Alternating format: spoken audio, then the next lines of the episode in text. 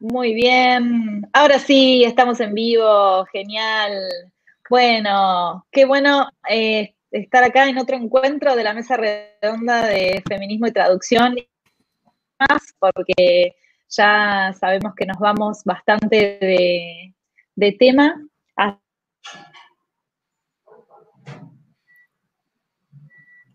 Ari. Ariadna. ¿Se perdió la señal? Uy, me parece que sí. A ver, un momento, voy a...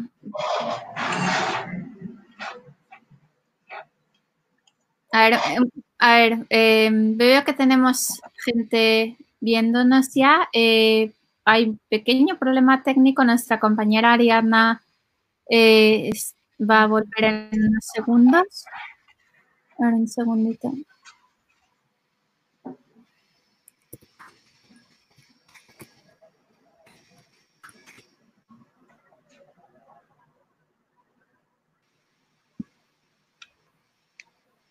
Puede pasar, puede pasar. ahí está, ahí está. No.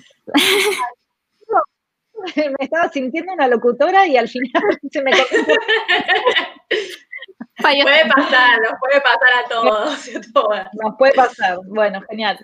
Bueno, no sé a dónde llegué, no llegué a hablar casi nada, me parece. No, no. estaba presentando un poco. Tranquila. Bueno, estaba presentando diciéndole a, a la gente que nos esté escuchando que estamos muy felices de estar acá en un nuevo encuentro de feminismo y traducción y, otras, y otros temas, no solamente traducción, ya cada vez nos vamos ampliando más porque tenemos mucha, muchas respuestas de colegas y de personas que eh, se dedican a, otras... Eh, a, otras áreas y la verdad es que todo el mundo nos da recomendaciones muy buenas para, de temas para tratar, así que bueno, lo vamos a ampliar un poquito más.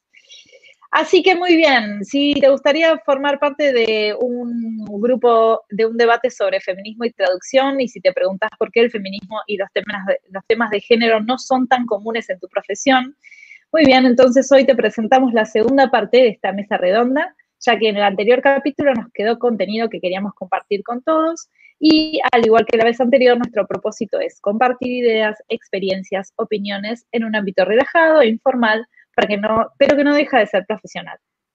Además, hoy eh, contamos con una nueva compañera, una nueva invitada que vamos a presentar, se llama Paula.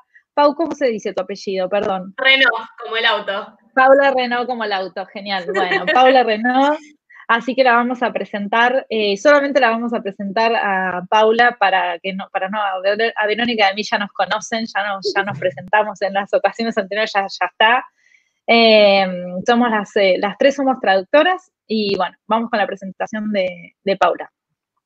Paula Renault es traductora pública en inglés, egresada de la Universidad Católica Argentina y matriculada en el Colegio de Traductores Públicos de la Ciudad de Buenos Aires. Además, estudia el profesorado superior en inglés en el Instituto Sagrado Corazón. Con respecto a la traducción, se especializa en Derecho, Economía y Educación Trabaja como traductora independiente para clientes directos y agencias. Es profesora adscripta de traducción jurídica en la Universidad Católica. Es maestra de inglés en tercer grado de escuela primaria y da clases de inglés en general e inglés técnico a adultos. Bienvenida, Pau. Gracias, gracias por darme la bienvenida y por tenerme acá con ustedes. Estoy muy contenta. Buenísimo. Bueno, muy bien. Pau, eh, ¿de, qué nos vas a, ¿de qué nos vas a hablar hoy? Yo voy a hablar un poco de lenguaje inclusivo, teniendo en cuenta las recomendaciones que hacen las Naciones Unidas.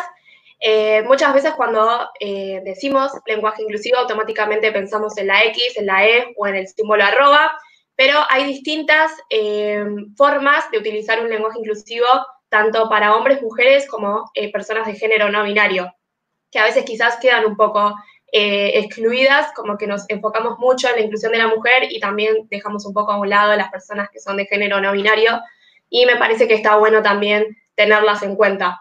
Em, a veces, una de las preguntas que se planteó en, el anterior, en la anterior mesa redonda era el tema de si se puede traducir con lenguaje inclusivo o no.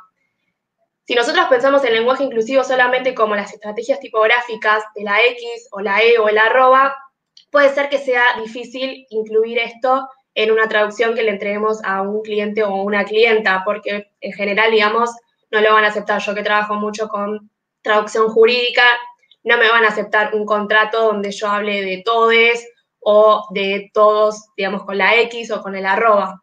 Entonces, hay un montón de otras estrategias que podemos utilizar para lograr tener un lenguaje que incluya de verdad a todas las personas. Esto es lo que trata de hacer las Naciones Unidas em, con sus orientaciones, que son básicamente eh, recomendaciones para la gente que trabaja en Naciones Unidas como para las personas en general.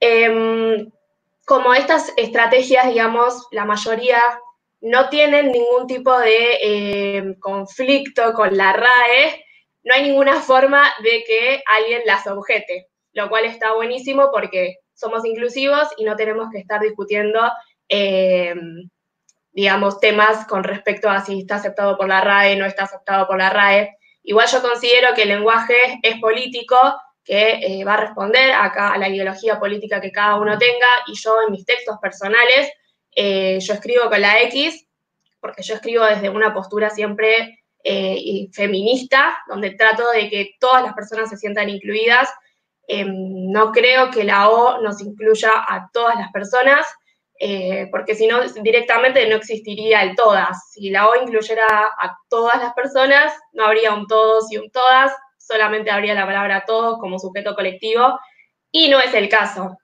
Entonces, Claro, eh, exactamente. O sea, no, lo que, lo que querés decir es que no existiría el desdoblamiento, ¿verdad? Tal cual, o sea, sería eh, todos como, no sé, por ejemplo, la palabra periodistas, que sí es una palabra que es sujeto sustantivo colectivo, eh, pero el todos es una palabra de género masculino. Entonces, como que me parece que tenemos que ir avanzando un poco en eso y dejar de decir que la O nos incluye a todas las personas, cuando en realidad es una palabra de género masculino y tenemos otra para el género femenino. Eh, y hay distintas formas de poder incluir también a las personas de género no binario y me parece que, es interesante también eh, que nadie se sienta excluido o excluida o excluide de, la lengua que, que, estamos hablando. Em, Gandhi decía que había que cuidar los pensamientos porque se convertirán en tus palabras y que hay que cuidar las palabras porque se convertirán en tus actos. Quizás a veces se nos tilda de caprichosas por querer utilizar el lenguaje inclusivo. Seguro a ustedes también les han dicho, bueno, hay cosas mucho más importantes que una X o una E o una arroba, como no pasa nada, o sea, no cambia nada si hay una O, una E, una X. Pero las cosas chiquitas van sumando a las cosas grandes y el lenguaje moldea nuestra forma de pensar. Entonces, eh, esa, digamos, ese lenguaje que es básicamente cómo se estructura y cómo vemos el mundo y cómo se nos presenta el mundo, eh, es importante que, eh, digamos, que sea consecuente con la forma en la que pensamos. Como dijeron en el otro webinar, lo que no se nombra no existe, entonces es importante que, lo hagamos visible y que todas las personas nos sintamos incluidas en el lenguaje español en este caso. Em, el otro día Vero nos pasó un, eh, un artículo de María Teresa Andrueto eh, y me pareció muy, muy, sí, muy, muy lindas algunas cosas que decía.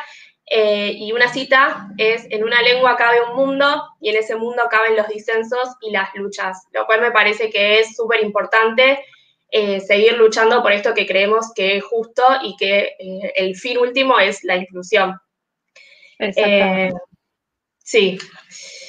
Bueno, y ahora sin más preámbulo voy directamente a las estrategias para que puedan quizás serle de, ayudas, de ayuda a las personas que traducen y también para los textos que uno escribe en, no sé, la facultad o donde sea. la primera estrategia es la de evitar expresiones discriminatorias Em, por ejemplo, ya podríamos ir eliminando el tratamiento señorita y señora eh, y dejar de definir a la mujer em, en torno a su estado civil, que no tiene nada que ver con lo que es esa persona en sí.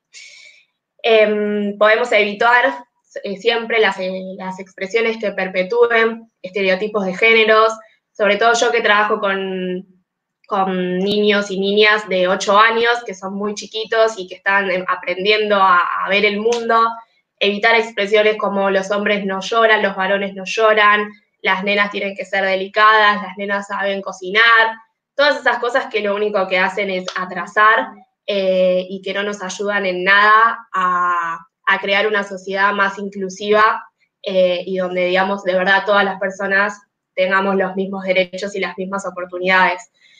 La segunda estrategia que propone las Naciones Unidas es el tema de visibilizar el género, que es lo que decía Ari de, por ejemplo, el desdoblamiento. Si viven en Argentina o están al tanto de la política argentina, eh, la expresidenta Cristina Fernández siempre hablaba de todos y todas y traía un revuelo increíble porque a un montón de gente no le gustaba, eh, traía mucho rechazo, sobre todo, bueno, de, la, de la oposición. Y el actual presidente incluso va más allá, ya no es un desdoblamiento porque son tres cosas, pero habla de todos, todas y todes en los discursos, por ejemplo, ahora del coronavirus, eh, cuando hace cadena nacional y todo eso, habla de todos, todas y todes o los argentinos, las argentinas y los argentines, eh, lo cual me parece como súper innovador para alguien que está como en la cúpula eh, del poder acá en, Argentina.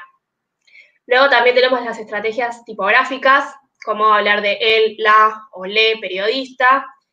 Y eh, quiero destacar que es importante que utilicemos si sabemos, digamos, el género de la persona de la que estamos hablando, que utilicemos la palabra en el género correspondiente. Entonces, yo, por ejemplo, el otro día les pasaba em, en nuestro grupo em, un video donde se refieren a una mujer que es presidenta como la presidente. Entonces, si tenemos la palabra con el género femenino, dejemos de utilizar la palabra con género masculino cuando em, tenemos una palabra que es específicamente para el género femenino. Entonces, si sabemos que la persona es mujer, ¿por qué seguimos diciendo presidente? Si hay una palabra que es presidenta, que está aceptada por la RAE, no hay ningún tipo de, conflicto con nada. Entonces, eh, me Sobre todo para, los, para los defensores a capa y espada de la RAE, como que... Claro, tal cual, o sea, está en la RAE, la RAE ¿por qué no lo usan? Incluso cuando está en la RAE. Pero, tal cual.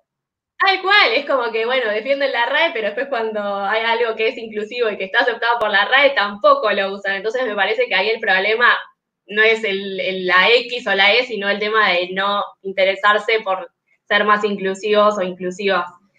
Em, bueno, todas estas estrategias, quizás el desdoblamiento o las estrategias tipográficas o la X, la E, que también son estrategias tipográficas, pueden hacer un poco pesados nuestros textos y puede ser que los clientes o las clientas no los acepten, porque como les decía, por ejemplo, un contrato escrito con X, no me lo van a aceptar.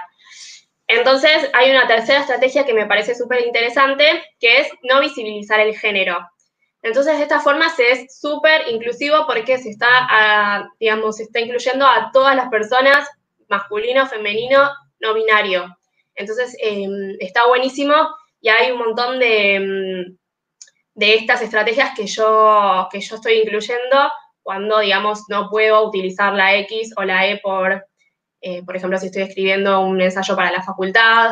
Eh, igual, bueno, acá en Argentina se está avanzando rápido y hay un montón de universidades que ya están aceptando que se escriban eh, papers o ensayos académicos con la X o con la E, pero bueno, hay un montón de otras que todavía no, no están de acuerdo con eso. Entonces, hay distintas formas de poder eh, no visibilizar el género. Podemos omitir el determinante ante sustantivos comunes, como es, eh, por ejemplo, el caso de periodistas. Entonces, en vez de decir los periodistas de distintos medios, decir periodistas de distintos medios. Entonces, de esta forma, quedamos incluidos todas las personas. Em, o, por ejemplo, el sustantivo colectivo representantes, en vez de decir estaban presentes los representantes, decir estaban, estaban presentes representantes de distintos países. Podemos eh, utilizar em, sustantivos colectivos y otras estructuras genéricas. Esta me encanta porque, por ejemplo, en vez de hablar de los alumnos, las alumnas o les alumnes, podemos decir el alumnado. En vez de decir eh, ciudadanos, ciudadanas, ciudadanes, podemos decir la ciudadanía. Em, la palabra persona también nos salva mucho, que es algo que Vero dijo en la primera eh, mesa redonda con, bueno, eran ustedes dos, eh, pero que estaba súper interesante. Era una, mesa, era una mesa chiquita ese día. que la palabra persona nos salva un montón, que podemos decir en vez de todos, decir todas las personas. Em, después también podemos utilizar los, los, pronombres quién o quiénes, alguien, nadie, cualquiera. Entonces, por ejemplo, en vez de decir alguno sabe la respuesta, decir alguien sabe la respuesta, son distintas cosas chiquitas que van haciendo que, em, borrando, digamos, esas marcas de género y borrando ese eh, masculino que supuestamente engloba a todos. En vez de decir todos pueden ir, podemos decir cualquiera puede ir. Em, este, esta, eh, esta, siguiente estrategia me parece que también queda incluso mejor estilísticamente, que es la de usar adjetivos sin marca de género en lugar de sustantivos. Entonces, en vez de hablar de los problemas de los vecinos, podemos decir los problemas vecinales. En lugar de hablar del desempleo entre los jóvenes, podemos hablar del desempleo juvenil. Creo que queda mucho mejor eh, estilísticamente hablando y además es inclusivo. Entonces, es buenísimo porque tiene dos beneficios. Y por último, tengo eh, la estrategia de utilizar la pasiva con C, em, que en vez de decir, por ejemplo, los interesados deben presentar un formulario, decir se debe presentar un formulario. Em, y acá se puede empezar a mezclar también, porque podemos decir las personas interesadas pueden presentar un formulario.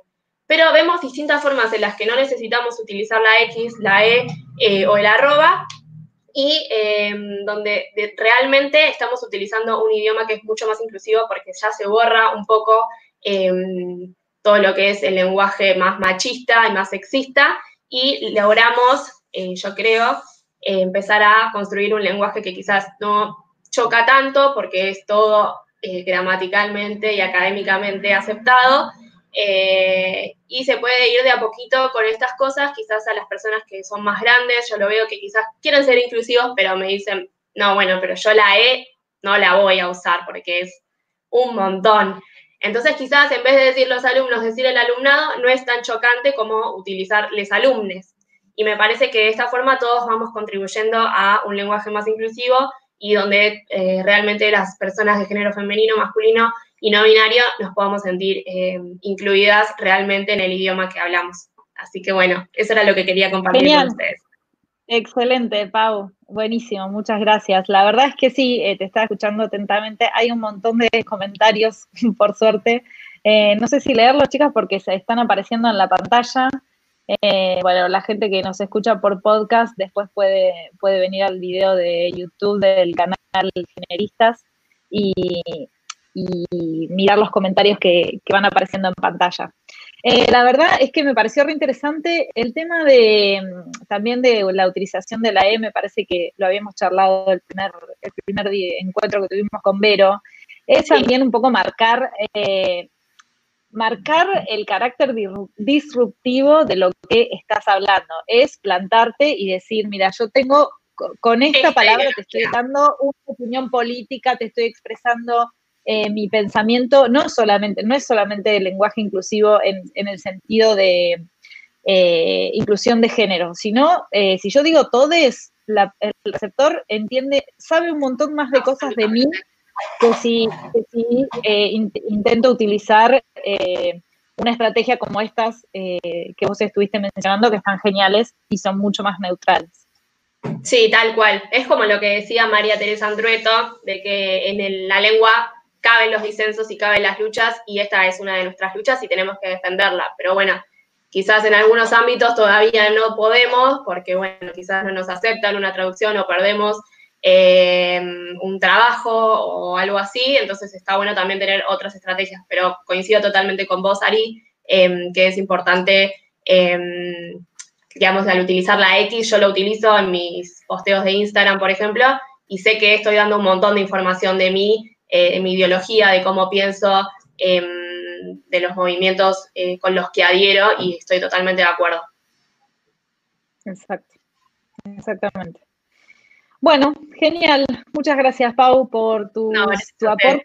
Eh, si alguien tiene alguna pregunta o algo para, para agregar a esto que dijo Pau, eh, por lo que estoy viendo, casi todo el mundo está eh, de acuerdo con todos los consejos que has dado. Así que, bueno, si tienen alguna otra pregunta, la pueden dejar acá en los comentarios y vamos a ver si llegamos a tratarla dentro de un ratito. bien, Vero. hoy quiero hablar de, periodismo, no tanto enfocado en la traducción, sino más enfocado al, feminismo como ya habréis visto en, en la descripción de este vídeo, hay, eh, hemos aclarado que no solo vamos a hablar de, traducción, es por eso que me he tomado la, licencia de, hablar eh, de este otro enfoque. Así que bueno, em, si hablamos de periodismo, hemos de reconocer que por un lado han ido surgiendo medios feministas en varios países, algo de lo que podemos estar orgullosas, pero eh, también hay que recordar que los medios de comunicación tradicionales sigue, en estos medios sigue existiendo un, machismo latente, aún a pesar de que estamos en pleno siglo XXI. mientras buscaba información para esta mesa redonda, encontré un artículo de un diario chileno llamado El Desconcierto, llamado Sin feminismo no hay periodismo. Y me, llamó muchísimo la atención el título, obviamente. Pues su autora, Fabiola Gutiérrez, eh, hizo la declaración siguiente y voy a citar. Las trabajadoras de la comunicación nos hemos visto enfrentadas a un patriarcado mediático que refleja tristemente en nuevas relaciones laborales en la inquietud agudizada en las en la inequidad, perdón, agudizada en las mujeres, expresada en la brecha salarial, la desprotección de la maternidad, las prácticas machistas, el acceso y la violencia, entre otras. Además, recordamos que es un medio chileno y la autora eh, dice que Aún en, los medios, especialmente en su país, eh, muchos de los medios utilizan un lenguaje que desprestigia a las mujeres. Y su teoría es que en, Chile muchos de los medios de comunicación están en manos de grupos conservadores. Y uh, he de decir que no es algo que me sorprenda porque esto se puede ver en, en, cualquier país, obviamente. Ella habla del suyo, pero bueno, se puede un poco eh, externalizar, perdón. Em, a ver, podemos hablar también de ah, la gran cantidad de mujeres que son acosadas, incluso asesinadas por hacer eh, su labor de periodistas o lo que consideran algunos y algunas eh, lo que no deberían, básicamente. Em, hay una expresión que en España utilizamos mucho que a mí me encanta, es sacar toda la mierda debajo de las piedras, que es, bastante gráfico eh, del trabajo del periodista. varios ejemplos que me vienen ahora en mente son el asesinato de la periodista rusa Elena Poliatoskaya, que básicamente fue asesinada por el gobierno ruso por hacer su trabajo, básicamente. Y el otro es, no sé si os acordaréis, eh, fue un caso que llamó muchísimo la atención Em, una periodista, creo que era estadounidense, que estaba cubriendo la, primavera árabe y que fue em, acorralada y violada en, eh, directo, básicamente, eh, delante de las cámaras y que sus compañeros lo tuvieron que sacar como pudieron, básicamente. Em, oh. en, países como México, otros países del Caribe, en los casos en, los que periodistas mujeres son asesinadas en relación a su profesión, hay que sumarle también el hecho de que se le discrimine por ser mujer, especialmente en puestos de liderazgo, y la violencia sexual se, suma, digamos, a, la lista de cosas que pueden llegar a sufrir estas mujeres solamente por ser mujeres y querer hacer su trabajo por si esto no bastase, cada vez que se hablan los medios de eh, asesinatos de periodistas, la mayoría de nombres que aparecen en esas listas son de hombres. Eh, que no digo que no sea importante, ni muchísimo menos, eh, porque obviamente corren el, riesgo de, que los asesinen por hacer su trabajo, pero el hecho de que no se reconozca tanto a las mujeres asesinadas por, por la misma causa sí que me parece de, destacar. también me, parece relevante que eh, el hecho de que, se de que se tache en muchas ocasiones este tipo de eventos de feminicidios, que básicamente lo que están hablando es asesinato de una mujer, cuando lo que se trata es que esa mujer estaba haciendo una labor de que estaba em, ejerciendo su profesión y que estaba em, tratando de denunciar una, información que a determinados colectivos no, les gustaba que ella o ellas em, enunciasen esos, datos, básicamente. obviamente hay que, denunciar todos los feminicidios, sea del tipo que sea. Pero bueno, la denuncia va por otro lado. Em, claro, eh, por ahí a, lo que te, a lo que te referís, eh, te interrumpo porque no entendí, pero a ver si entendí bien que con lo que te referís a este tema de los, bueno, ustedes dicen feminicidio en España, en Argentina se dice femicidio. Ya esa palabra ya me llamó la atención. Eh, no, y me parece que a lo que te referís es que por ahí se suele utilizar la palabra femicidio para hablar de un crimen de género, pero con alguien, es lo que antes se solía llamar crimen pasional. con alguien que era tu pareja o tu expareja o una persona con la que, un hombre con el que vivías, se, se, suele llamar femicidio a eso y no por ahí a un crimen que puede ser eh, o sea, no es por género, sino por, el trabajo, que puede tranquilamente ser eh, un asesinato y, ya, no es un femicidio. Exacto. Por último, me gustaría leer una, cita de, dos periodistas españolas que me pareció súper relevante os, comento, son dos periodistas que de, muchísimo renombre en España, son dos reporteras de guerra, una de ellas incluso eh, vive en Líbano y se dedica a eh, hablar para los medios españoles a nivel incluso internacional eh, del conflicto de, aquella zona en, en Oriente Próximo. Y em, bueno, em, ella escribió, perdón, se llama Maruja Torres y eh, entre ella y su compañera Mónica G. Prieto eh, escribieron un libro precisamente hablando del feminismo en el periodismo y eh, se llama, el, el título del, libro es Contarlo para no olvidar. pondremos el enlace de, de la publicación y incluso el, enlace del libro por si alguien eh, está interesada o interesado y lo quiere adquirir. Pero a mí me pareció muy, muy interesante como mujer y como futura periodista y como, y como lingüista en general. Torres dice, la injusticia contra la mujer sale incluso en el reporterismo, en el detallismo. Somos mujeres, pero, pero, pero no porque lo decidamos porque somos y porque queremos ser. Eh, esta cita la verdad es que me, encantó cuando, cuando lo leí y me parece de lo más relevante.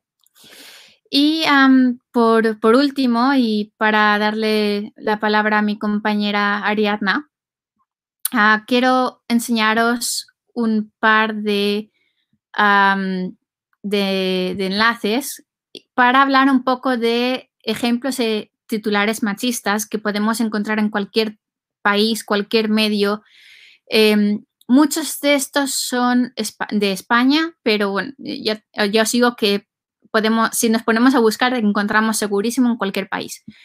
Em, voy a compartir pantalla un momentito.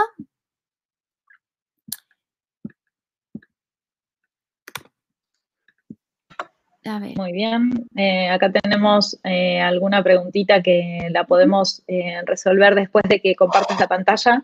Hablo un poco, así no queda ahí el, bache mientras buscas la pantalla. Así que sí, está, se, puso caluroso el debate acá en, los comentarios. Me encanta, me encanta que participen tanto. Está buenísimo. Genial. Sí, sí, la verdad que muy, muy bueno. Delphi y Juli, las chicas que participaron eh, la vez pasada en, la, en, la mesa redonda anterior, están ahí firmes, unas genias, les mandamos un beso grande. Unas ídolas. Eh, Jaquelina del Valle Gutiérrez, qué bueno que te pudiste sumar, nos habías dicho que no podías, Jaque, así que bueno, me, me puse recontenta cuando te vi. Eh, Juliana Gramaglia, eh, también ella nos hace una pregunta que la vamos a hablar en un ratito. Julia Vázquez, mi amiga del alma, gracias amiga por estar ahí. Eh, y Eugenia Pugliese también está del otro lado. Muy bien. Vero, vuelvo con vos. Sí. Ah, a ver, Aquí tenemos el primer ejemplo, eh, creo que lo podéis leer, si no eh, lo leo ya. sí, de, así, después queda en el, podcast. Sí, sí, sí. Eh, em, Díaz Ayuso es la, presidenta de la Comunidad de Madrid, de España. Enseña toda su entrepierna en su toma de posesión. Esta es la, foto. y Sí, no sé, no sé dónde lo sacaron, pero bueno. otro ejemplo, primero sin bragas y ahora sin sujetador, el regreso de Chenoa al hormiguero. El hormiguero es un, programa de televisión eh, de España y bueno, en los últimos años se ha ganado la,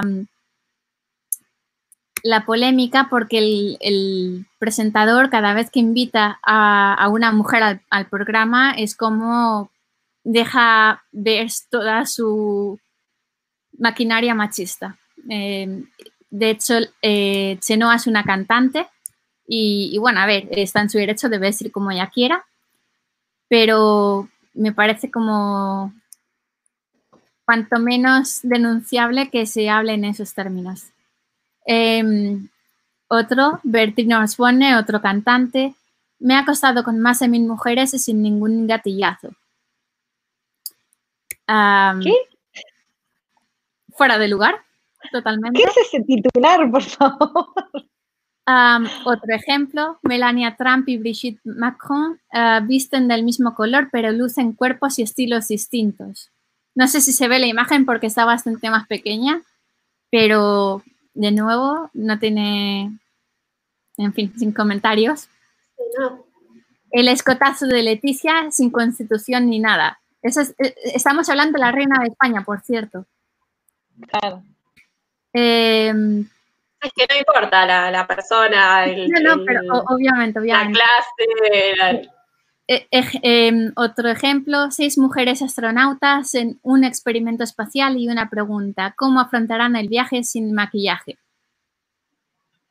Ay, pero te interrumpo un segundo, que una también de las estrategias que propone la ONU, que yo no la mencioné, es dejar de utilizar en mujeres cuando ya el sustantivo está en género femenino. Entonces, ¿para qué decimos seis mujeres astronautas si podemos decir seis astronautas? Es como, otra vez, eh, reforzar el hecho de que una mujer astronauta es como algo raro y algo como que no sé, no pueden ser astronautas las mujeres, entonces lo reforzamos. Perdón que te interrumpí. No, no, no, en absoluto. Em, este, este segundo artículo, eh, sí, lo veis. Eh, este segundo artículo es de un diario argentino. Eh, habla sobre las em, atletas en las últimas Olimpiadas, los siete días de Mireia, el, medio imagino que es español por, la forma de expresarse. Mireia es, Mireia Belmonte, es una de las em, nadadoras el equipo español que ha ganado más medallas en las últimas Olimpiadas. Y, bueno, em, sin renunciar a ninguna prueba, es como, bueno, mm, ¿por qué tiene que renunciar por el hecho de ser mujer? Ah, otro ejemplo, Paola Pliego, la sex esgrimista mexicana que tiene una figura escultural. La foto creo que está fuera de lugar. Otro ejemplo, mide 170 centímetros y pesa 98 kilos, una portera de balonmano sin complejos en Río 2016. Y encima los iconos que utiliza es, en fin. Nefasto. Sí. badminton, Rivas, el, el, hombre que convirtió en oro las rabietas de Carolina y la foto ya ni os cuento. Y, a ver, opinión personal, si son pareja o no, eso es cuestión de ellos. La foto eh, me parece totalmente fuera de lugar y el, titular, mejor ni hablar. Em, y no son maneras de dirigir algo así. Es opinión personal. Así que, bueno, em, sí, son, son, varios ejemplos simplemente, pero, pero como comprenderéis, eh, están a la orden del día y es totalmente denunciable. Sí, tal cual. No hay que dejar pasar esto. Perdón, no, me anda muy mal. No sé qué le pasa a internet hoy. Normalmente anda bien, pero bueno. Bueno, puede problemas tecnológicos. bueno, genial, me encantó, pero la verdad me encantó. Me encantó lo que, todo lo que planteaste, me pareció buenísimo. Eh, no sé, a nuestra audiencia, ¿qué le pareció? Eh, así que déjennos acá alguna preguntita o algún mensaje para lo que estuvo hablando Vero de periodismo. Teníamos un mensaje, una pregunta de alguien, de Juliana, justamente que aparece ahora en pantalla. ¿Cómo hacer para que al hacer nuestro trabajo no quedar en una situación vulnerable o de desventaja por el solo hecho de, ser mujer? Debate. ¿Qué opinan, chicas? Me gustaría saber cuál es tu trabajo también, como para yo creo que esto puede aplicar para cualquier trabajo, ¿no? Mm. Pero hay industrias e industrias también. Sí, claro. Sí, em, a ver, eh, sinceramente no sé por dónde empezar, pero básicamente, a ver, lo, que se muestra en muchos de los medios, es, esto es lo que está comentando ahora Juliana, es una forma continua de discriminación. Em, sí, a ver, en, en relación una cosa con la otra. Eh, yo creo que la mujer debe perder el miedo de, decir aquí estoy y me tienes que respetar como profesional eh, en cualquier medio. Entonces, eh, hay que ver cómo, cómo nos dirigimos, digamos, a, quien esté por encima de, nuestro puesto, digamos, pero hay que, hay que exigir respeto. No se puede permitir que por el hecho de, que, de tener un jefe varón que nos desprestigian de esa manera. Eh, sí, estoy completamente de acuerdo. Eso marca cualquier ámbito. Sí, sí ya sea laboral, cualquier cosa. También me parece que muchas veces eh, es difícil porque es una cuestión de personalidad plantarse. Sí. Eh, entonces puede ser complicado justamente por eso. pero bueno, la verdad es que estoy de acuerdo completamente con lo que dijo Vero y hay que hacerse respetar en todas las situaciones de la vida y todas las personas tienen que hacerse respetar, no importa, independientemente de su género, ¿no? Sí. Sí. Exactamente. Bueno, muy bien. Eh, ¿Algo más, Vero, te quedó? Em, no, lo único voy a voy a compartir el enlace del libro ahora después, pero ya está. Buenísimo. Bueno, genial. también el link de, las recomendaciones de las que estuve hablando por si las quieren leer con más detenimiento. Sí, genial, genial. Eso eh, después lo vamos a incluir en el link abajo del, del video. Eh, sí, abajo del videito este que, que va a quedar ya grabado en YouTube. Bueno, voy a la parte que me toca. Eh, no puedo creer que tengo tiempo hoy para hablar así tranquila. la, última, la última vez nos habíamos ido tanto por las ramas. Bueno, genial. Em, voy a las, yo voy a hablar de algo que em, no es que diga que me considero una super especialista, pero es mi especialización en la traducción. No soy médica, por supuesto, soy traductora solamente, pero eh, a raíz de traducir eh, sobre el ciclo menstrual y sobre la salud femenina, la verdad que aprendí muchísimas cosas y me parece que justamente la educación menstrual es algo que nos falta muchísimo eh, a todas las mujeres y a todas las personas en que en realidad les falta mucho aprender, así que siempre me parece eh, un buen momento traer estos temas a cualquier mesa de debate para que se hable, para que se visibilice y para romper un poco con el tabú de la menstruación. Así que hoy voy a hablar de las tres fases del ciclo menstrual y eh, cómo pueden llegar a afectar a, nuestra productividad. Y traigo este tema porque eh, hace un tiempo una encuestadora sueca publicó unos, eh, armó una encuesta entre 800 personas y la verdad es que dieron unos resultados alarmantes respecto de la relación entre el ciclo menstrual y la productividad laboral. De las 800 personas encuestadas, el 96,3%, chicas, o sea, casi que el total de las personas encuestadas, dijo o indicó que experimentan o experimentaron problemas relacionados con su menstruación. Casi el 100%, es una locura, me parece una locura. Eh, bien, y después el casi el 60%, el 57,5% admitió que su ciclo menstrual afectó su trabajo y el 42,8% manifestó su deseo de que su trabajo pudiera adaptarse a su ciclo. Esto es algo que hay un montón de organizaciones hoy en día que están eh, educando eh, a las empresas para adaptar, adaptar las jornadas laborales eh, de acuerdo al ciclo menstrual de, las, de las empleadas o de las personas menstruantes. Así que eso me parece un avance enorme, aunque todavía falta mucho, es, es un buen avance. bien, para hablar de las fases del ciclo menstrual, voy a hablar de eh, los ciclos ovulatorios. Los ciclos, eh, los ciclos voy a hablar de los ciclos ovulatorios justamente porque eh, el evento más importante de un ciclo menstrual sano es la ovulación. No como se cree que el evento más importante del ciclo es el momento de la menstruación. No, lo más importante, lo mejor que nos puede pasar en la vida reproductiva como mujeres es poder ovular. Así que si eh, estos casos o de, de estas fases de las que voy a hablar eh, no incluyen a las personas que toman anticonceptivos hormonales justamente porque los anticonceptivos, hormonales inhiben la ovulación, o sea, no se, no ovula eh, cuando, se toman pastillas o parches o el anillo, bueno, hay un montón de anticonceptivos hormonales. Así que, primero que nada, pregunto, les pregunto a ustedes dos y pregunto acá a las personas que nos están mirando. Em, ¿Ustedes usan alguna aplicación para llevar cuenta de su ciclo menstrual? ¿Traquean, digamos, el ciclo? Lo tengo en la agenda, voy anotando. Ah, bien. Oh, bueno, igual, o sea, lo traqueas de alguna manera. Sí.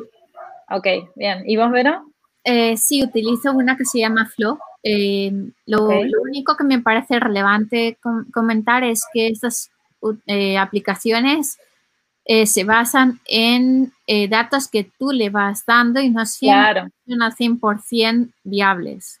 Exactamente, sí, no, no son al 100% viables, pero es mucho mejor utilizarlas que no tener ni idea, no tener ni idea ni, en qué momento estás ovulando, ni en qué momento estás en cada una de las fases que, que voy a mencionar hoy. Sí. Em, mira, acá otra chica que dice que también usa Malena Carnicer, dice que ella también usa Flow. Eh, así que Juli también dice que hace un seguimiento eh, bien, genial. Bueno, yo uso eh, dos, una que se llama P-Tracker, que es la que uso hace un montón de años, y a raíz de la de la traducción que hice del libro de Lara Briden, ella recomienda, nombra varias, pero recomienda una que se llama Kindara, que la verdad que está buenísima porque es súper completa, podés anotar un montón de cosas más, sobre todo cuando estamos hablando de eh, empezar a reconocer propiamente las fases del ciclo, ¿verdad? Bien, sigo. Em, el tiempo de un ciclo menstrual sano es la suma de tres fases principales. Las tres fases se llaman fase folicular, ovulación y fase lútea. La fase folicular es antes, eh, son los días antes de la ovulación y puede durar entre 7 y 21 días. La ovulación, que es la liberación del óvulo, dura solamente un día. Y la fase lútea, eh, que es después de la ovulación, dura entre 10 de 10 a 16 días. Así que si sos una mujer adulta, todo esto se traduce en un ciclo sano de entre 21 y 35 días. Por eso, eh, si bien se dice que el promedio de días es de 28 días, hay muchas mujeres que no tienen ciclos de 28 días o que no todos sus ciclos son exactamente de la misma cantidad de días. Hay veces que su fase folicular es más larga, hay veces que su fase lútea es más larga. Lo que no varía es la ovulación. La ovulación es un día y fin. Eso es una fase que no, que no varía. Bien, eh, lo que es importante para aprender, eh, o sea, creo que sería lo más, eh, lo más, lo que, lo primero que tenemos que saber cuando queremos empezar a traquear y a reconocer nuestras fases es cuál es el día uno de cada ciclo. ¿Cuál es el día uno para ustedes? Después de la menstruación, el primer día. el primer día desde que dejas de menstruar. Claro. Ok, ¿Vero? Em, igual, el, el, primer día desde que se acaba. Bueno, lamento comunicarles, chicas, que están traqueando mal sus ciclos. falta el, falta educación sexual, porque yo cuando era chica, pues, si no me, si no tenía ciclos de 28 días, ya pensaba que había algo mal, que tenía algún problema. No se explica nada de esto y está súper mal. Eh, bueno, les cuento que el día 1 es el primer día de sangrado abundante. Ese es el primer día de tu ciclo, de tu ciclo nuevo. El, el final del ciclo llega con la menstruación. Tu ciclo comienza cuando empieza la menstruación. O sea, cuando empezás, cuando a menstruar es ciclo nuevo. Entonces, la fase folicular debe su nombre, por supuesto, a la palabra folículo. ¿Y qué es un folículo? Es como una pequeña, como una especie de bolsita que tiene un óvulo inmaduro, el folículo. Entonces, la fase folicular, que es cuando nosotros empezamos a menstruar, el cuerpo empieza con más o menos unos seis u ocho folículos sanos, que es como que corren una carrera, digámoslo, para ver quién es el primero que llega a la ovulación. Esto de correr una carrera me hace acordar a cuando te explican la fertilización, ¿no? En la escuela, los espermatozoides. De los espermatozoides corriendo. Bueno, imagínense algo igual, pero eh, dentro de, de, las trompas, de las trompas de falopio. Bien, entonces, dentro de los ovarios, perdón. Eh, bien, estos folículos, esto es muy interesante. Los folículos no inician su vida, o sea, no es que nacieron cuando vos empezás a menstruar, sino que se calcula que la vida del folículo eh, hasta que se convierte en óvulo es de 100 días. 100 días. Es decir, el óvulo que vas a producir en este ciclo en el que estás ahora, en realidad fue creado por tu cuerpo hace tres meses. Entonces, es muy importante saber que si vas a intentar mejorar tu salud menstrual o vas a intentar eh, tomar cuidados para que eh, de ahora en adelante tu alimentación se condiga con tu salud menstrual, eh, si quieres quedar embarazada o si estás intentando evitar quedar embarazada y querés utilizar métodos naturales y no métodos de barrera, tenés que tener muy en cuenta que tu salud menstrual, cuidar la salud menstrual es un proceso a largo plazo. O sea, si vos tenés problemas este mes, no sé, suponete, tenés, vamos a, relacionarlo con la traducción, tenés un encargo que no llegás y estás como loca una semana trabajando y que no podés, no podés vivir, si tenés, eh, no sé, tenés problemas con tu pareja, eh, si estás como súper estresada por algo, por problemas familiares, todas esas emociones se van a trasladar directamente a tu ciclo, pero no al de ahora, al de dentro de tres meses. Me ha pasado con algunas amigas que me han preguntado o que me han comentado, porque ahora yo que hablo del ciclo menstrual, mis amigas me vienen a hablar siempre, por suerte, eh, del tema, pero por ahí me ha pasado que me preguntan, che, mira, me pasa tal cosa, ¿qué te parece que puede ser de acuerdo a lo que vos más o menos sabes?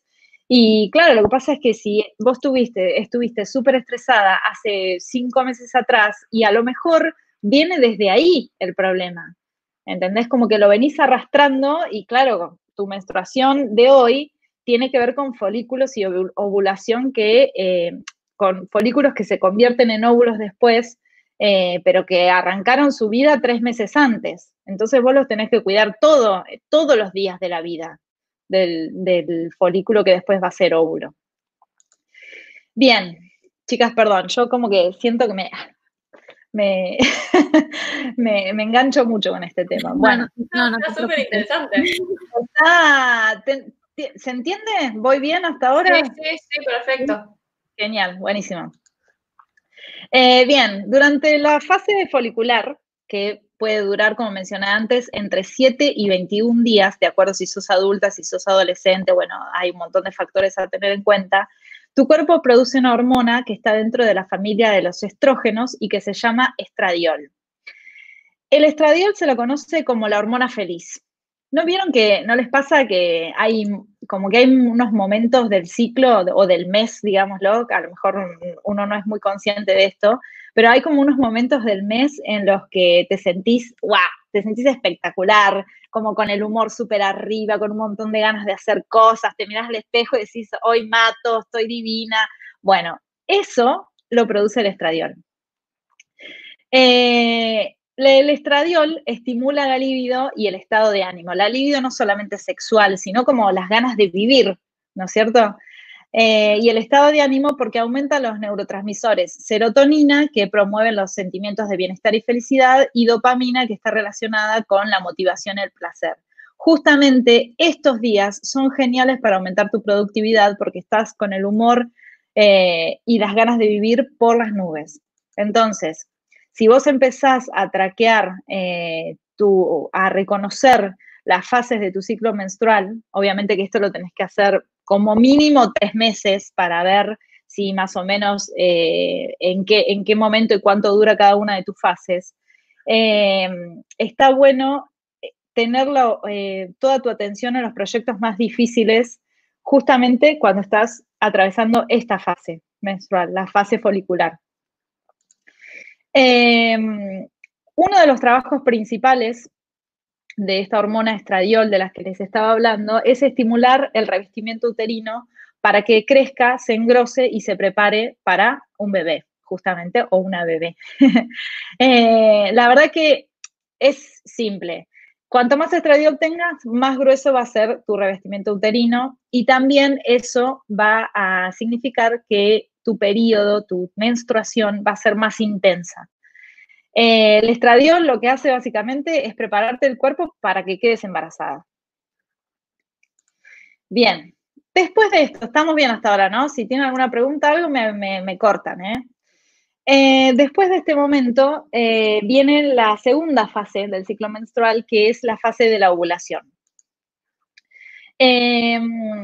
Uno de los folículos ganó la carrera justamente en este momento y eh, estimulado por una hormona que se llama eh, hormona luteinizante, HL en español y LH en inglés, eh, estimulado por esta hormona se, hincha y libera el óvulo.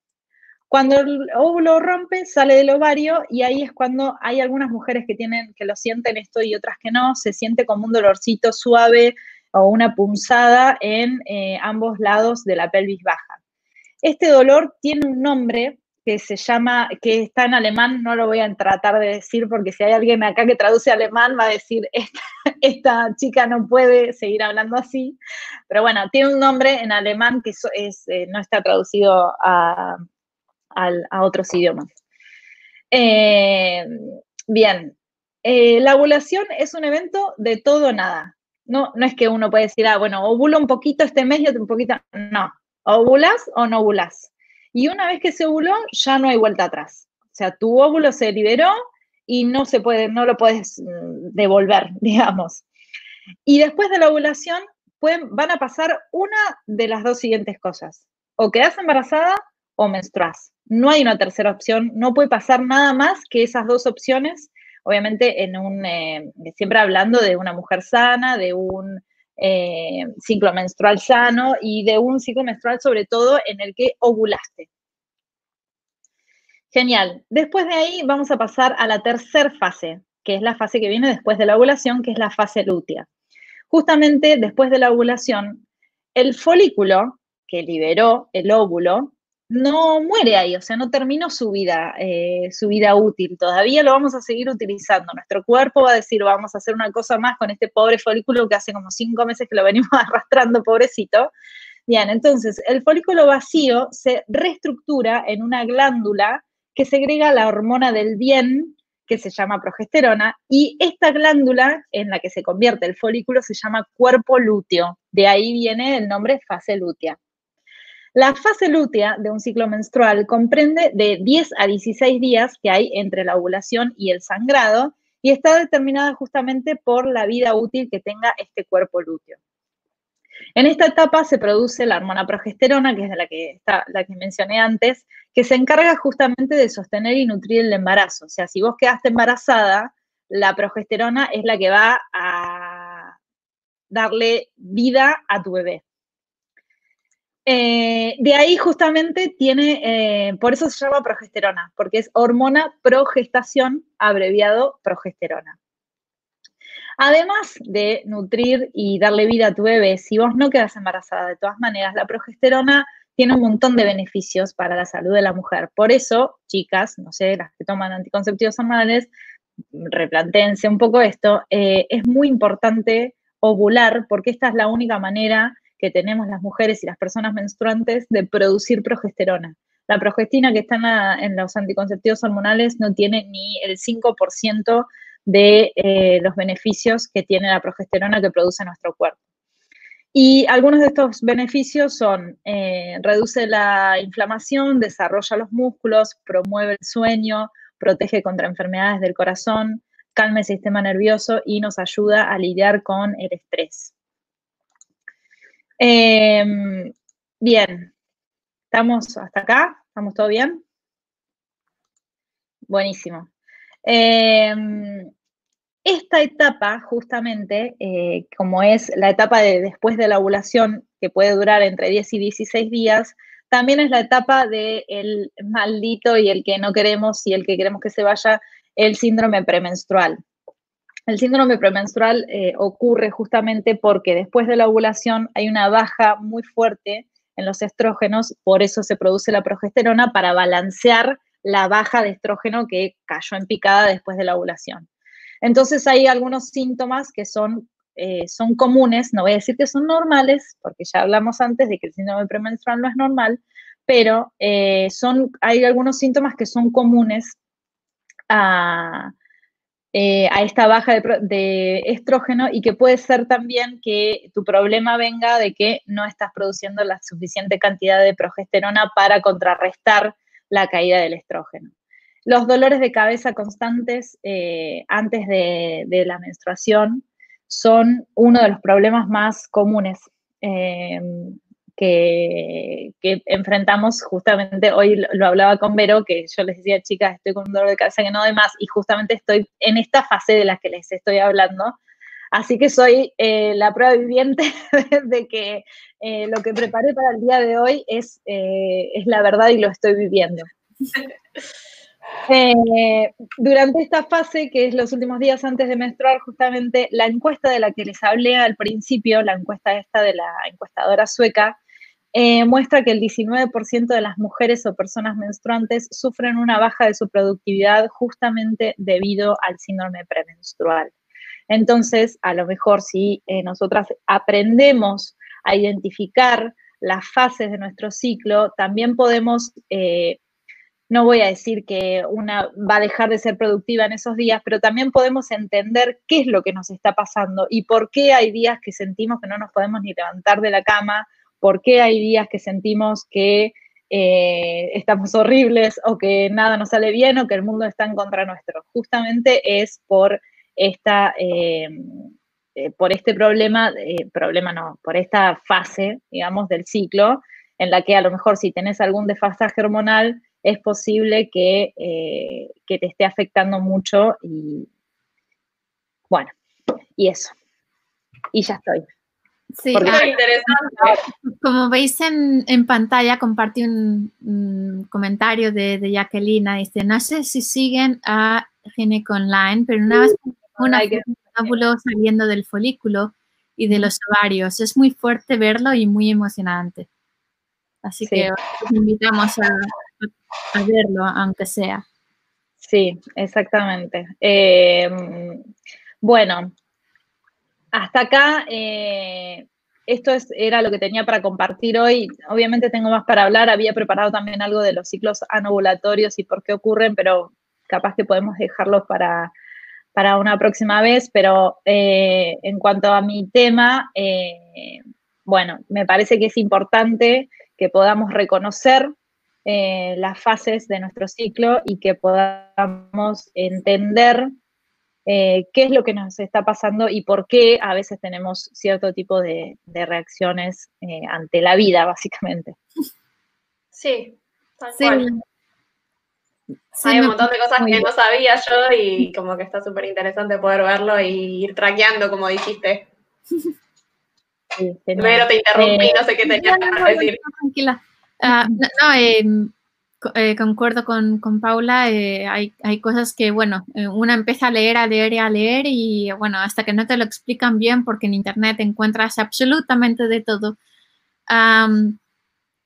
hasta que no te lo explican bien, no, no, estás al tanto de, qué es lo que te pasa y hay veces que tú misma te encuentras googleando cosas en, internet que dices, Tal cual. buscando esto. Tal cual. A mí, realmente a mí me ha pasado cuando la última vez que visité Argentina, eh, hablando con mis amigas y comentándoles, o con gente que por ahí hacía mucho que no veía, comentándoles eh, qué, qué era lo que estaba haciendo y la especialización que estaba tomando y demás, creo que el 100% de las mujeres o personas menstruantes con las que me crucé me, me comentaron algún problema que estaban teniendo en ese momento con su menstruación. Es, increíble. Todo el mundo, todas las mujeres eh, están presentando problemas o cosas que sienten que no son normales y que justamente se dan porque no, nadie les está explicando qué es lo que les está pasando. Es, Hay una falta de educación tan grande. Sí. Sí, porque además... Se naturaliza todo, perdón, pero te interrumpo todo el tiempo. no, decimos, decimos. No, a ver, no, eh, lo, que, lo que voy a decir es que a lo mejor intentas hablar con, con una, una, persona especializada en medicina porque no acabas de entender qué es lo que te pasa y lo primero que te dicen es, no, es normal. Es normal, tal cual. No, no te preocupes, es normalita y te chantan los anticonceptivos. No, mira, no querés, no, no querés que tener dolor, toma los anticonceptivos. No, no querés. Y para todos los problemas te chantan los anticonceptivos hormonales. Y la verdad es que no es esa la solución a todo. es verdad que hay problemas graves que por supuesto necesitan una medicación más fuerte y demás, pero ante los problemas eh, que, que no son enfermedades, mm. hay un montón de otras soluciones naturales alimentación, suplementos vitamínicos, estilo de vida, hay un montón de cosas que se pueden ajustar para tener eh, un ciclo más sano. A mí me parece súper grave también que a veces, incluso cuando te, te, dan los anticonceptivos, ni siquiera te hacen estudios para ver cómo está todo, como que simplemente te dan los anticonceptivos y no te hacen un estudio para ver cómo está em, tus ovarios, no te hacen ningún tipo de estudio, sino que simplemente te dan los anticonceptivos y si hay alguna cosa de fondo, nadie se entera, que me parece también súper grave eso. Sí, sí, sí, tal cual. Y otra cosa que a mí me parece que está bueno y que por eso yo lo quiero traer, siempre quiero traer algún tema menstrual para hablar a la mesa esta de debate, porque sé que eh, si bien hay muchas mujeres que nos, que nos eh, escuchan también, eh, sé que hay, hay varones, hay hombres que son colegas o que a lo mejor tienen alguna otra profesión, pero que por algún motivo no se escuchan. Y a mí me parece que es importantísimo que los, que los hombres estén educados y que sepan qué es lo que nos está pasando. El cuerpo de las mujeres no es tan complicado como nos hicieron creer. Eh, solamente hay que tener ganas de, entender qué es lo que nos está pasando. Y eso a todos, eh, a todas las personas de todos los géneros, eh, es algo que todos tenemos que saber eh, y poder entender y poder ponerse en el lugar del otro. También tiene que ver con, eso. Así que nada, ojalá que, no sé, si hay alguien que, que nos está escuchando que es mamá o papá de un, de un hijo varón, me encantaría transmitir el mensaje de que por favor les enseñen estas cosas a los varones desde chicos, desde chiquitos que no tienen que burlarse de las compañeras porque tienen, porque se mancharon con menstruación, que no, o sea, no es imposible eh, tener una sociedad justa de, de ese modo, me parece. Así que, bueno, nada, dejo con esa reflexión. Sí, totalmente de acuerdo. Sí, totalmente. Buenísimo. Teníamos tres, tres, preguntas antes de cortar de, del formulario que Hay que hablar del nombre también. Sí. Ay, sí. no nos olvidemos. empezamos, eh, si nos importa, con las tres cuestiones. Ah, una es, ¿es posible el lenguaje inclusivo en traducción teniendo en cuenta que no está recogido en la RAE? Sí, es posible. Em, ya comentamos en alguna ocasión eh, cuáles creemos que son los motivos de, la RAE para rechazar el lenguaje inclusivo. Em, a ver, al fin y al cabo, todas las empresas están dirigidas por personas y cada persona tiene un bagaje cultural y político detrás. Entonces hay que saber un poco por qué esa persona tomó esa decisión. en el primer perdón, webinar que, hicimos eh, Ari y yo, eh, ya expliqué un poco quién estaba detrás eh, de la RAE. Em, uno de los hombres que estaba en el que está en el órgano directivo, digamos, es periodista, es perdón, escribe para uno de los diarios más conservadores en, España y ese diario a su vez estaba, perdón, fue fundado por un, señor que básicamente estaba a favor del franquismo, con lo cual si empezamos a enlazar una cosa con la otra nos damos cuenta de por qué esas personas toman esas decisiones. Em, la RAE además, em, a pesar de, que somos lingüistas, yo al menos considero que no es más que una herramienta. En realidad, eh, hay gente que lo tiene como en un pedestal y es una herramienta más, al fin y al cabo. Hay otros medios que se pueden consultar. Está la Fundeu, está María Moliner, está el Panhispánico de Dudas. Cada país tiene su propia, digamos, em, su propia su propia academia. Sí, en Argentina está el, sí, en Argentina está la Academia Argentina de Letras. El suyo. Y, bueno, al fin y al cabo, el, usar el lenguaje inclusivo no es más que una marca de cuál es tu bagaje político, al fin y al cabo. Entonces, depende mucho de si la persona está a favor o en contra de, eh, a ver, como ha mencionado también Paula, hay muchísimos mecanismos que no son solo utilizar la X, la arroba o la E.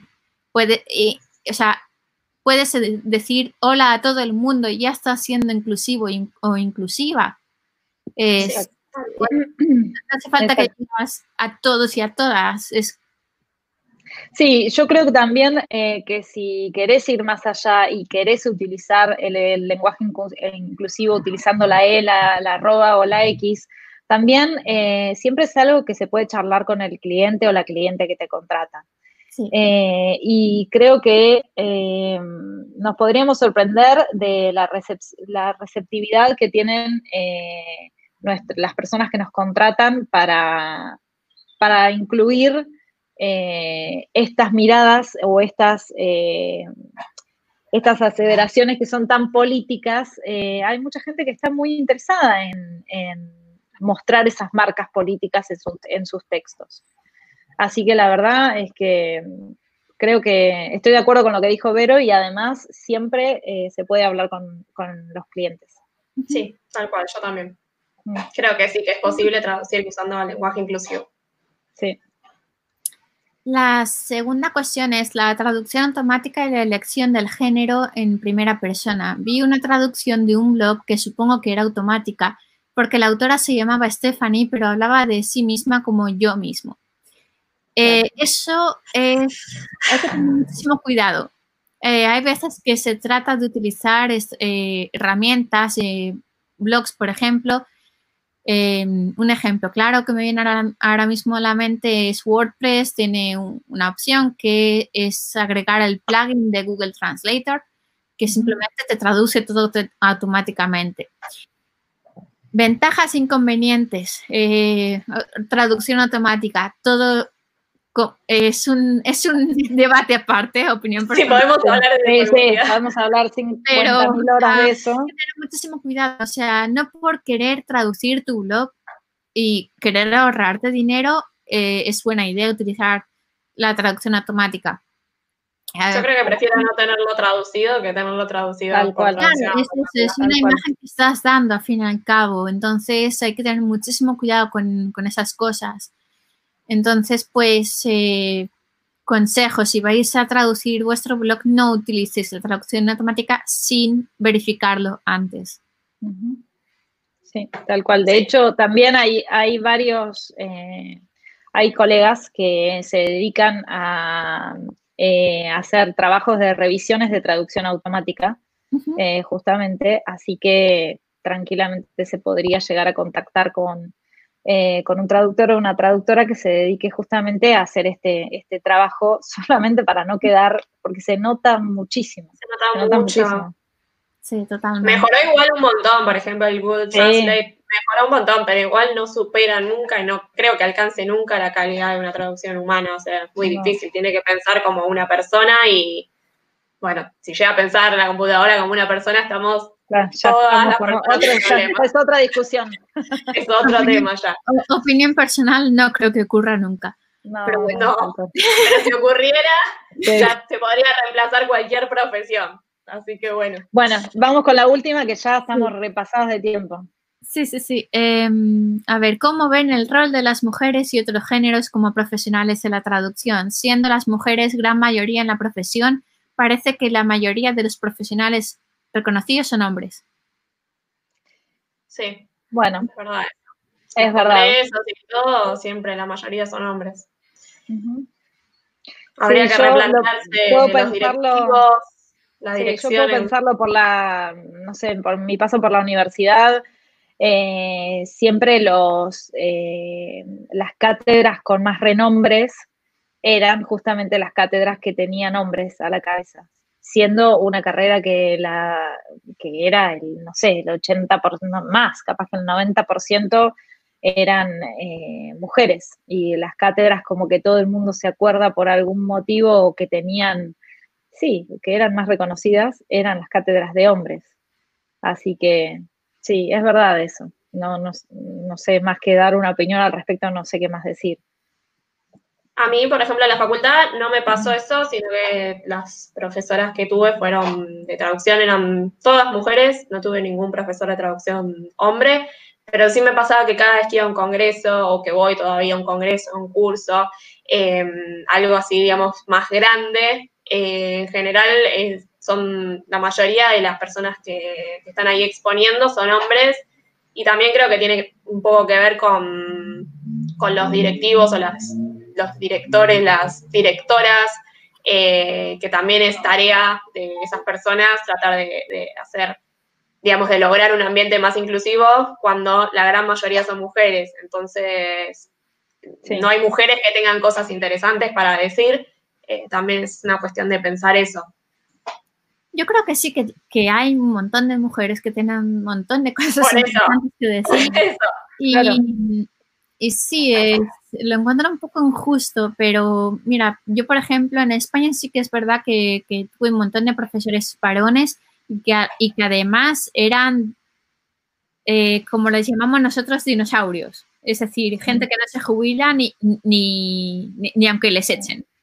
Eh, en concreto tenía uno que ah, se tenía que haber jubilado cuando yo empecé la carrera. Cuando yo la acabé aún estaba allí. Ay, claro. en, cierto modo es gente que, a ver, eh, conozco muchas personas así y como que no quieren acostumbrarse al hecho de estar jubilados y eso les cuesta muchísimo. Y en cierto modo el ámbito académico es uno de esos ámbitos en los que, que, no, que no, que no, y que, y que es su trabajo y que no se van de ahí. Y, a ver, eh, hay un, yo creo que es una cuestión de aceptar voces nuevas, aceptar gente más joven, quizá aceptar que, bueno, que sí que tienen muchas cosas que decir estas personas, pero que hay otras que también tendrían que tener el turno de palabra. Eh, entonces, em, opinión personal es, un debate que, bueno, podríamos estar horas hablando de esto. Sí, claro. Pero, mm, sí, no veo nada justo que, las voces más eh, de, más renombre sigan siendo hombres, cuando si, prestamos atención a los números del alumnado en estas carreras, claro. ser mayoritariamente de mujeres. Entonces, hay que ver por qué ocurre esto. Sí. Sí. Tal cual. Bueno, chicas, hasta acá llegamos, ¿no? Mejor, mejoramos bastante con el tiempo. Bien.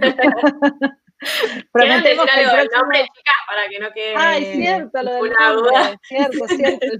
Yo no quiero cortar porque no quiero que la gente se aburra de tanto tiempo mirando, ¿no?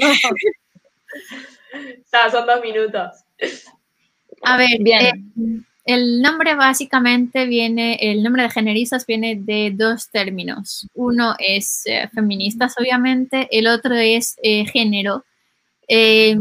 queremos transmitir la idea de que estamos hablando de, feminismo, pero también desde un punto de vista más, lo más inclusivo posible, de que hablamos precisamente con perspectiva de género, de que tratamos de tener todo, todo en cuenta, eh, si bien no es posible hacer hincapié en todo, eh, pues tratar de, tocar temas que nos puedan incumbir a, todas las personas y que a tratar de, ayudar de alguna manera a que, a que se visibilicen ciertos, ciertos temas. Sí, exactamente. Eh, lo, que, lo único que agrego es que eh, decidimos poner este nombre eh, porque no queríamos quedar solamente atadas a hablar de traducción. Porque en un principio pensábamos en feminismo en traducción, que, está, que la verdad que estaba bueno y era interesante, pero nos empezamos a dar cuenta que los temas empezaban a salirse del ámbito de la traducción. Y todas tenemos muchas cosas para decir de otros temas que no están eh, necesariamente ligados con nuestro trabajo como traductoras. Así que por eso tratamos de buscar un nombre que nos represente como grupo. Eh, no me animo, pero podríamos usar la palabra grupa también, ¿eh? Ojo. Pero bueno, la, dejo acá y lo hablamos, lo hablamos la, semana que la próxima, el próximo encuentro.